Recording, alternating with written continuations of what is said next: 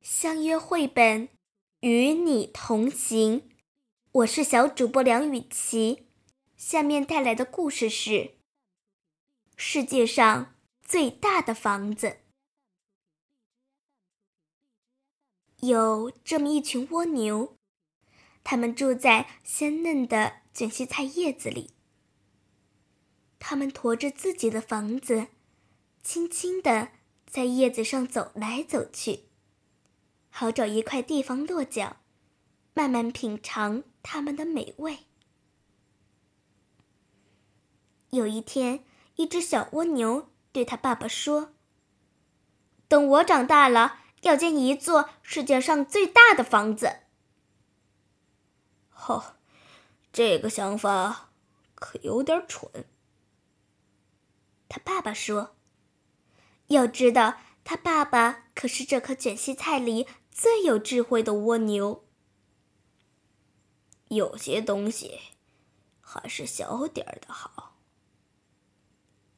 然后他开始讲一个故事。很久以前啊，有一只小蜗牛，喏，就像你这样。他爸爸说：“等我长大了，要建一座世界上最大的房子。”有些东西还是小点的好，他爸爸回答说：“你得让你的房子轻轻的，才好带着它到处走。”可是，这只小蜗牛根本不听他爸爸的话。它躲在一片很大的卷心菜叶下，扭啊扭的，这样扭那样扭。后来。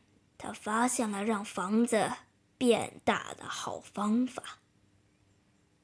他的房子整啊整啊，其他住在这棵卷心菜上的蜗牛都说：“你的房子确实是世界上最大的房子。”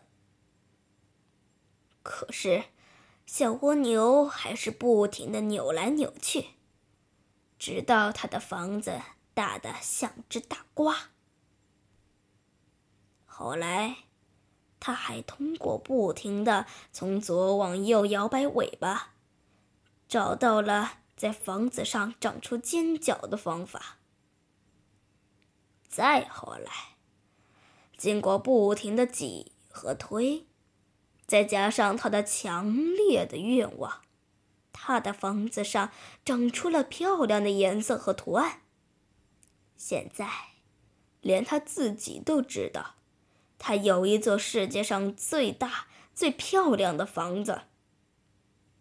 他很自豪，也很快乐。一群蝴蝶从他头顶飞过，看，其中一只说：“一座大教堂。”才不是呢！另一只说：“那是一个马戏团。”他们大概永远猜不到，哼，自己看到的只是一个蜗牛的房子。一家正在赶往远方池塘的青蛙，惊讶的停止了前进的脚步。绝对！他们后来告诉亲朋好友们：“你们绝对从来没有见过这种奇景。一只普普通通的小蜗牛。”拖着一座大房子，就像一个大生日蛋糕。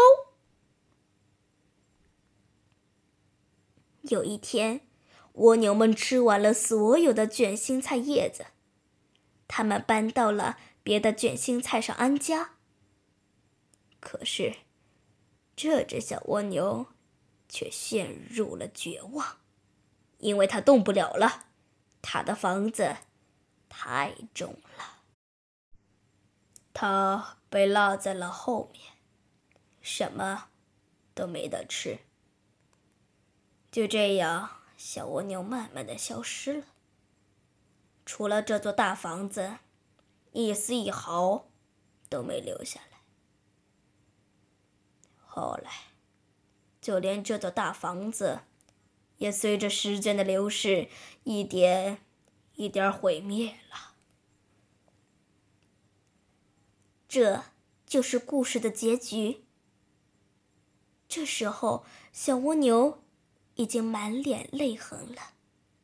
他想起了自己的房子，这样小小的就很好。他想，等我长大了，想去哪儿就可以去哪儿。于是有一天，他背着自己的房子出发了。他轻轻松松、高高兴兴的上路去看世界了。有些叶子在微风中轻轻摇摆，有些叶子沉沉地垂向地面。在黑土地裂开的地方，水晶在晨曦中闪闪发光。那边有几个红滴点的蘑菇，还有些像塔一样高高耸立的花茎。顶上的小花仿佛正向人招手。一棵松果躺在蕨草那像花边一样漂亮的阴影里，一堆鹅卵石躺在沙床上，光滑圆润，就像斑鸠蛋。岩石披着苔藓，树木裹着树皮。柔嫩的花蕾蘸着晨露，芳香清凉。小蜗牛非常快乐。夏去秋来，冬去春来。小蜗牛从来也没有忘记爸爸给他讲的故事。当有人问他，你的房子怎么会这么小呢？他就会说起这个故事。世界上最大的房子。相约绘本，不见不散哦。